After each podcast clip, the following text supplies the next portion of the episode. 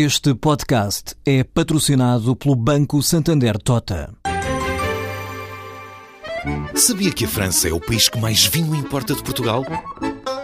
E que os Estados Unidos são o maior importador de calçado do mundo? Ou quais as empresas que importam mais azeite português?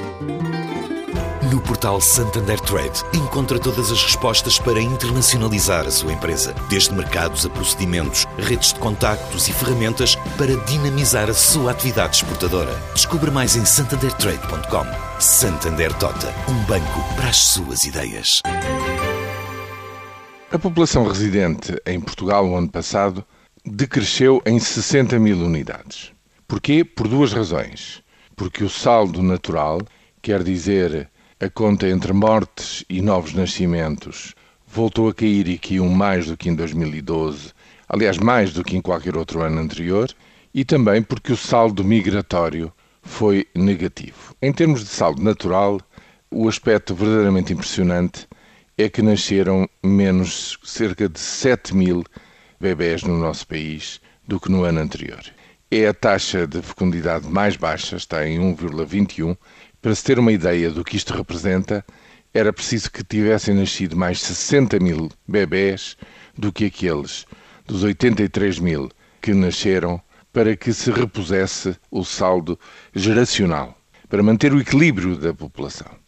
É uma verdadeira catástrofe demográfica, à qual se junta a imigração definitiva, que em 2013 atingiu esse saldo migratório Portanto, saíram a mais do que entraram 54 mil pessoas.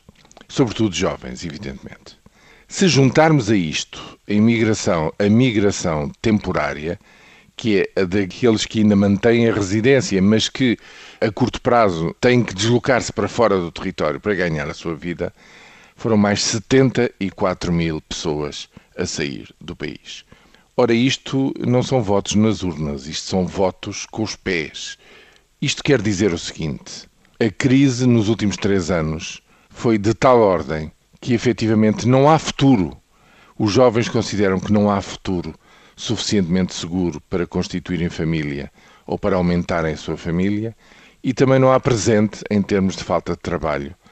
Ou seja, é preciso cada vez mais procurar ganhar a vida lá fora. E enquanto estes dados demográficos são dados pesados, são dados que são compostos pela totalidade da população, enquanto isto não se inverter, não creio que haja razões para se dizer que o pior já passou e que no fundo já está tudo a ir para melhor. Não é verdade? Aquilo que a população pensa, sente e faz traduz que ainda é a falta de esperança que domina neste país.